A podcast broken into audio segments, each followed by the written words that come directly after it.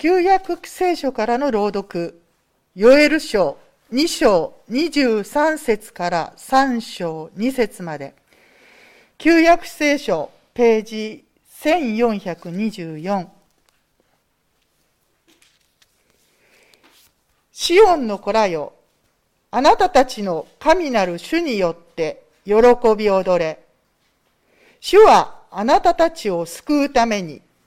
秋の雨を与えて豊かに降らせてくださる。元のように、秋の雨と春の雨をお与えになる。麦打ち場は穀物に満ち、絞り場は新しい酒と油にあふれる。私がお前たちに送った大軍、すなわち、噛み食らう稲子、移住する稲子、若い稲子、食い荒らす稲子の食い荒らした幾年もの損害を私は償う。お前たちは豊かに食べて飽きたり、驚くべきことをお前たちのために成し遂げられた主。お前たちの神なる主の皆を褒めたたえるであろう。私の民は常しえに恥を受けることはない。イスラエルのうちに私がいることをお前たちは知るようになる。私はお前たちの神なる主。他に神はいない。私の民は常しえに恥を受けることはない。その後、私はすべての人に我が霊を注ぐ。あなたたちの息子や娘は予言し、老人は夢を見、若者は幻を見る。その日、私は奴隷となっている男女にも我が霊を注ぐ。新約聖書からの朗読。使徒原稿録2章1節から11節新約聖書214ページ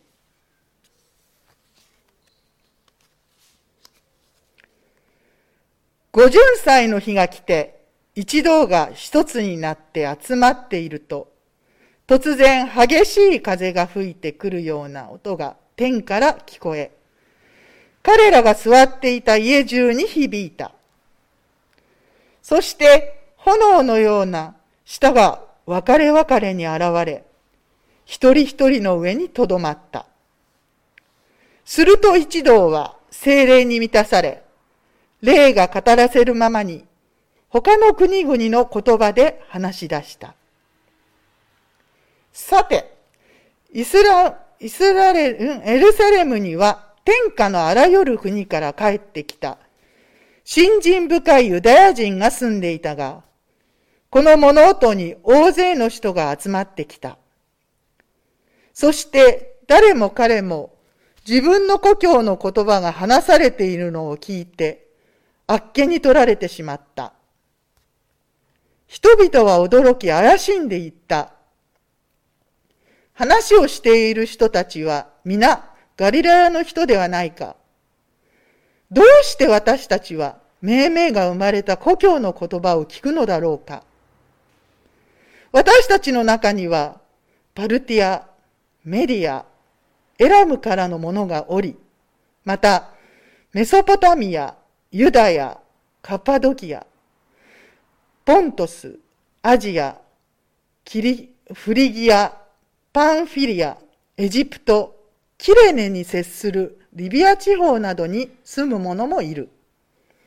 また、ローマから来て、滞在中の者、ユダヤ人もいれば、ユダヤ教への改宗者もおり、クレタ、アラビアから来た者もいるのに、彼らが私たちの言葉で神の偉大な技を語っているのを聞こうとは、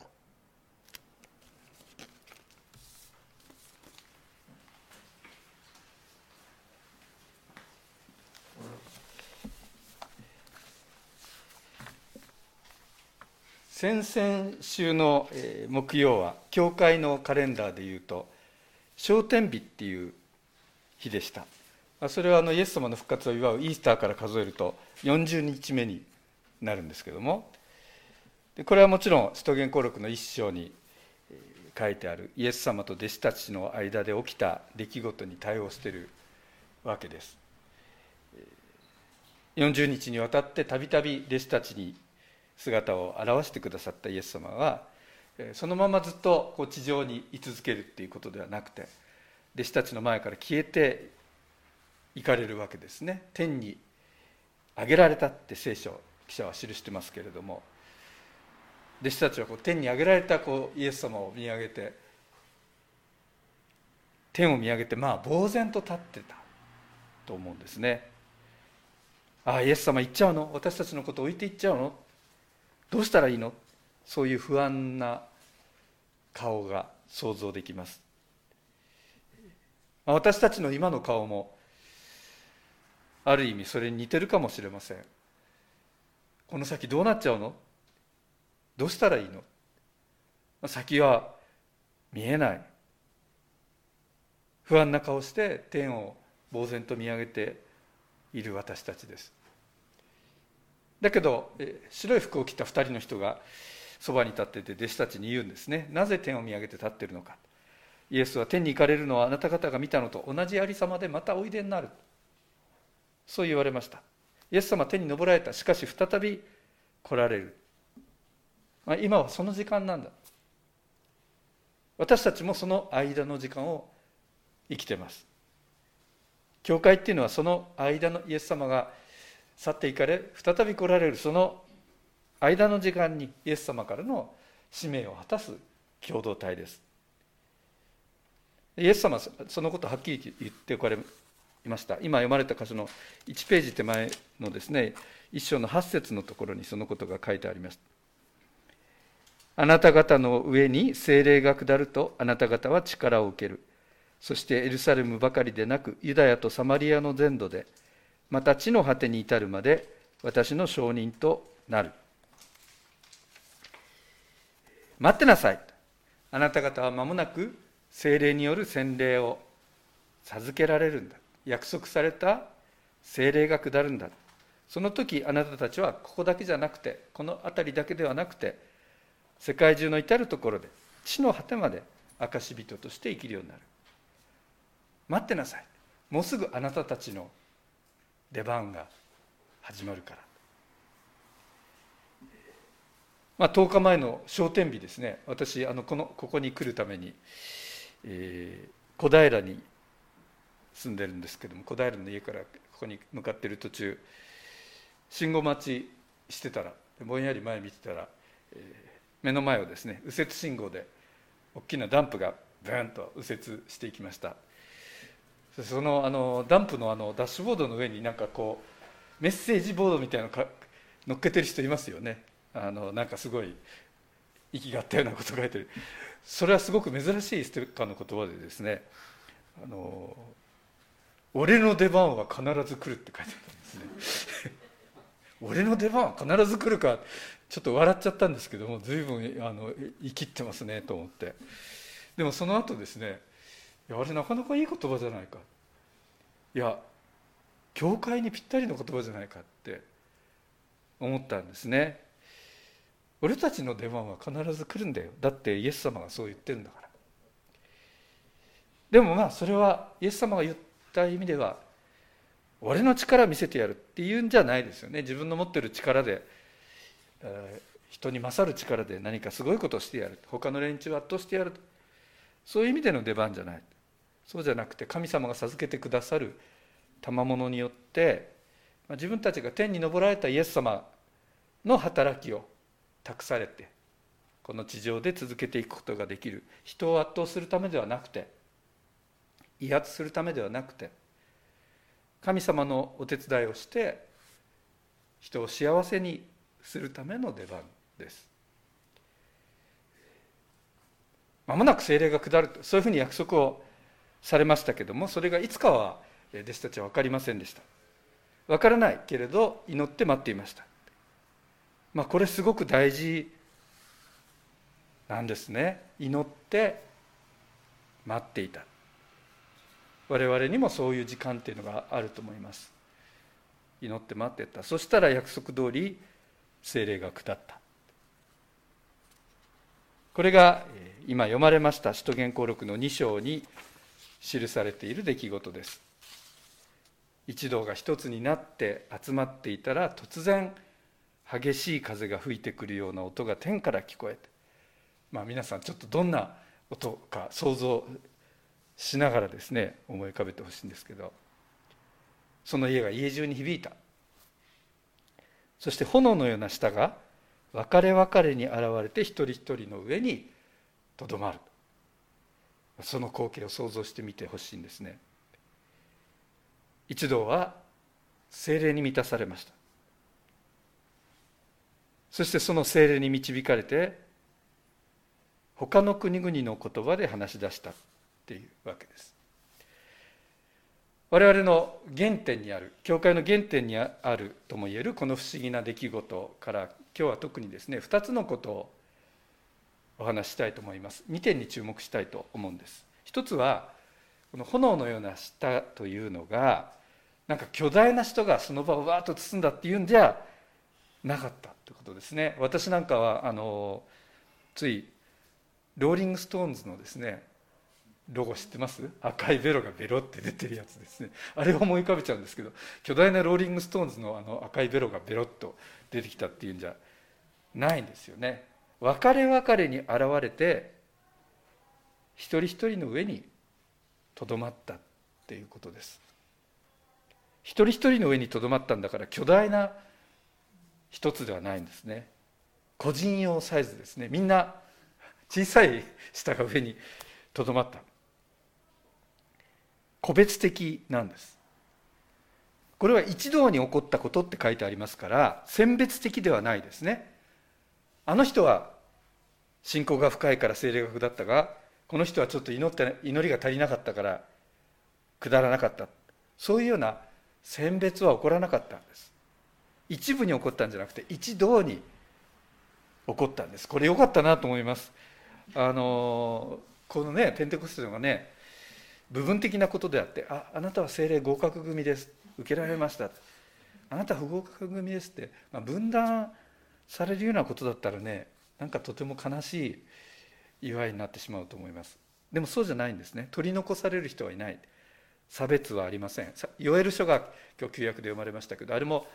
あの息子や娘は予言し老人も若者も夢を見るいましたよね。当時の社会ではあの成人男子っていうのだけがこう一人前みたいに思われたけどそうじゃないんですよね。子供も若者も年寄りもみんな精霊を受けて夢を見た。幻を与えられた。そのことがこの時に起こってる。でも十羽人かがれで人からげではないんです。今言いましたように精霊降臨というのは個別的なことであってパーソナルな経験なんですね。ですから精霊を受けるっていうのは何か変なものに疲れちゃって集団トランス状態みたいになって自分が異常な状態に巻き込まれていくっていうようなことではなくてむしろ私が私になるっていう経験ではないかと思うんです。もともと私っていう人間はどんな人間も漱石の2章にあるように神の息を鼻の穴からピュッと吹き込まれた。それで生きるものになった。霊的な存在です。神の形に作られて神の息を吹き込まれた。とっても尊い存在です。だけど神様から離れてしまっていた。神の力ではなくて自分の力で生きているように勘違いをして力み返って本来的なところから外れてしまっていた。だけど精霊を受ける時に私が神に作られた私として生き始めます。精霊を受けるっていうのはなんか人が変わって変になっちゃうとかそういうことじゃなくて神様があなたという子をあなたという子として生かしてくださるっていう経験です。でそこから神の力精霊の力が周りの人々に流れていく注ぎ出していくっていうことが起こる。パウロがですねガラテヤの信徒への手紙の中で肉の技と霊の技っていうの違いについてこう対して書いてある書いているところがあります。で肉の技っていうのはわいせつなこと魔術的なこと敵意や怒り憎しみ利己心不和そういったことであるのに対して霊の結ぶみは愛喜び平和寛容親切善意誠実柔和節制です。と書いています。でこういったものっていうのはねなんか努力して出てくるっていうものではないと思うんですね。自分が自分として受け止められてで自然と自分の内にある良いものが引き出されて生まれてくる。とても自然なことです。私が私であって良いのだっていうところから他者の尊厳を守ろうとすることが精霊の実が生まれてきます。まあ、ですからこの精霊精霊降臨の出来事ってですねこの場面だけ見るとなんかちょっとオカルト的なことにも見えるしカルトみたいなことに見えるかもしれないけどでもカルトとは全く異なると思うんですね。カルト集団で起こることっていうのは人をコントロールするようなことです。でそれは狂信的で一種集団催眠のようなことを起こす。カルトは取り込んだ人をマインドコントロールによって同じような表情にして同じような話し方にして同じように同じような感情にまあ本当は違うんだろうけど同じような感情だと思ってしまうようなふうに誘導するところがあります。あるですねあの訪問伝道を盛んにする宗教団体の人があの教会にもね一時結構来てたことがあって、えー、その、えーまあ、来た時に初めは腹を立ててましたけどいやせっかく来てくれるんだからどういうことでこういう信仰に入ったのか知りたいと思った時期があってですねいやちょっと話しましょうよとか言ってで個人的なことをいろいろ聞き出そうとしたんですね。あなたどうしてこれに惹かれたんですかとかあのパーソナルなことをちょっと聞かせ聞こうとしたんだけどダメでしたね。そういうのは喋っちゃいけない。であのなんとか引き止めてたらですねあのなんか迂回の右将みたいな人がいてですねリーダーの人がいてあの危険を察知したらしくてもうあの引き引き上げられちゃってですね、えー、23回そういうことがあったらもう来なくなっちゃって残念だったんですけど一つ分かったのは個人的なことは絶対話さないということですね。でそれは基本的にあのいけないことのようですねででなので自然と話す言葉も同じだし表情やもあのなんか話し方もとっても似てるなっていうふうに思って、えー、でも一人一人全然違う人たちなんだろうからそそこそこのところが見たいなと思うしどう考えてるのか知りたいと思ったけども、まあ、そういうことは出ないようにする。まあ、あの宗教じゃなくてもね国家主義の台頭する時代に国民に同化を迫って挙国一致を強制するような時代も同じことが起きているんだと思います。まあ、それに対してこの精霊の降臨っていうのは一同でありながらしかし一人一人にそれが起こったことであってで人をその人らしく生かす恵みの出来事であるっていうことこれが第一のことですそしてもう一つのことは精霊が降臨したということの目に見える印が違う言葉で語り出したというそういう出来事であったということです。当時エルサレムには地中海世界の各地から集まってきたユダヤ人がいた、まあ、ユダヤの人々はその前に大変な時代がありましたからディアスポラ離散の民にされていていろんな国の中に入っていろんな文化の中に入って生きてたわけですね。それからユダヤ人だけじゃなくて違法人であったけれどもユダヤ教に改宗してきてそこにいた人もいました。パルティアメディアエラムメソポタミアカパドキアポントスアジアフリギアパンフィリアエジプトリビアローマクレタアラビアと実に多くの地名が上がってますがそういうさまざまなところから集まっている人たちが自分の故郷の言葉で神の技を語る弟子たちの声を聞いた。そして心開かれたというか感動したんですね。びっくりしたんですね。人間にとってはやはり母語っていうのは決定的に重要です。後から習得した言葉とは違うですよね。頭に入れた言葉とは違っても自分の体の中に最初から入っている言葉。その言葉で神の偉大な技が語られているっていうのはとっても衝撃的なことでした。このこれがこのまま続けばよかったんですけどね。通訳とか翻訳とか語学の勉強とかいらずにあのいろんな国の言葉自由に話せたらいいんだけどずっとこれが続いたってことではないみたいですね。これはこの日のことだった。一時的なことでした。だけど教会がこの最初の出来事において経験したことっていうのはこれから先進むべき道を示されたということだったと思います。最初のとこで自分たちはこうこうなんだよ。自分たちの本質本質を示された。言えると思うんです。それは異なる言葉を話す者たちが異なる者たちが神のもとで共に生きるということです。異なる者たちが一つの家族として神のもとで共に生きるそういう視点でこの後のですね使徒原稿録を読んでみるととっても面白いと思います。いつかそういう視点で読んでみてください。教会はですね簡単にその道を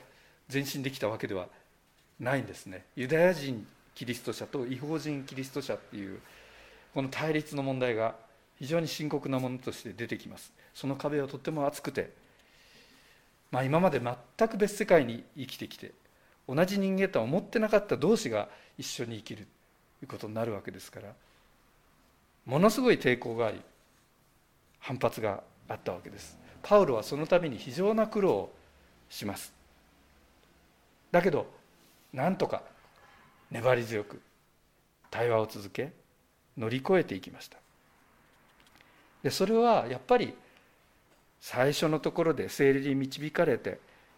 違う言葉でね福音を語り出したから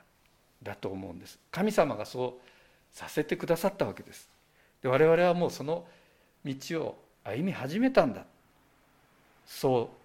覚悟を与えられたんです。神様は地上に生きる全ての人に神様の言葉を届けるおつもりなんだ。何人とかいう隔てはない。みんな神様の作られた大切な人たちなんだ。これから先神の家族っていうのは違う言葉を話す人たち。違う背景とか違う物語を持つ人たちが一緒に生きていく共同体なんだペンテコステの日にそれが示されたんです。まあ我々も本当にあのそういうことを経験していると思いますけども異なる気質とかね異なる考え方を持つ人たちと向き合うっていうのはきついことですよね。同じ日本語を話してたとしてもでも全然違う中身の言葉を話してるいう人と対話をしていくっていうのはとっても大変なことです。何言ってんのよ。って理解できないよそう苛立つことがあります。まあこれは世界的にも今すごくそういうそういう悪い空気って強くなってるとも言えますね。国家レベルでも排外主義の動きっていうのはとても強まってて、まあ、そういう中からトランプみたいな人も出てきましたけれどもその上に新型コロナが来ちゃったのでいよいよ排他的な空気と人とつながるっていうことへのこう拒否を強く持つような空気がある。こんな時ですから教会が違う言葉を語る人としかし神の恵みを分かち合って一緒に生きるっていうことを示していく身をもって示していく強めっていうのは務めっていうのはいよいよ重要になっていると思うんです。イエス様が示した道っていうのは同質のものだけが集まるんじゃなくてそして自分と違う人とはも関係ないっていうふうな道を行くんじゃなくて自分とは異なる言葉を話す人にも耳を傾け自分もその言葉で語れるように努めなかなか理解できないけれど少しでもそれを理解しようとしていく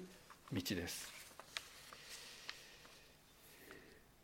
社会の動きということで言えばねあの先週の大きなあのニュースとして国会で議論されてました。入管法ですね。出入国管理及び難民認定法のあの改正案をこのまま無理やり通そうとしてたんですけども、え、政府与党がですねそれを政府が取り下げることを決めました。取り下げて本当にほっとしましたけども野党とかですね市民の強い反対があのひどい法案を取り取り下げさせたということであの良かったと思います。私の友人たちもやっぱりあの難民のことに関わっている人たちとか教会においていろんな国の人たちと共に生きているそういうえ仲間え牧師の友人たちも毎日のように国会の前に行って座り込んでって抗議をしてきて僕は私なかなか行けなかったくて申し訳なく思ってたんですけどもあでもそういうことがもう実ってよかったなと思ってます。でそれは良かったんですけどしかし日本のあの入管行政ってひどいですよね。3月にはウィシュマさんというスリランカ人の女性が名古屋の入管施設の中で亡くなりました。病気だったのに重い病気だったのに医者も病院行かなきゃいけないって言ってるのにそのまま放置して亡くなるというひどいことが起こってしまう過去にもそういうことが起きています、まあ、日本という国は本当に難民をほとんど受け入れない国であるということを我々日本の国民として知らなければなりません。強制送還されたら自分の国で殺されちゃう。そういう人たちも送還してしまうようなそういう無慈悲な国であってはならないと思うんです。そうであっていいわけがない。神様は全ての人の作り主です。全ての人を愛しておられます。その尊厳を守ってくださる方。ですからあのダンプが掲げているようにですね俺の出番必ず来る。もう今来てるんですよねそういう意味において。ペンテコステに弟子たちがいろんな言葉で語り出しました。それは一人一人に精霊の炎が下って一人一人が自分になるということでしたが決して自分の城に立てこもるっていうことではありませんでした。自分の小さな世界に立てこもることから出て小さな自分を超えて違う人と共に生きていくことへの第一歩でした。なかなか話の通じない人となお対話を続けていく。それは難しいけれども大変だけれどもしかし神様が招いてくださった恵みの道です。命の道です。自分が自分になる。そして自分を超える。ペンテコステの祝福を共に祝いましょう。祈ります。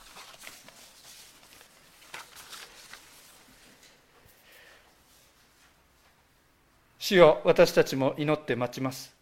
どうか精霊を注いでください。私たちのうちに違う言葉で語り出し違う言葉を語る人と共に生きていく恵みを与えてください。イエス様のお名前で祈ります。アーメン。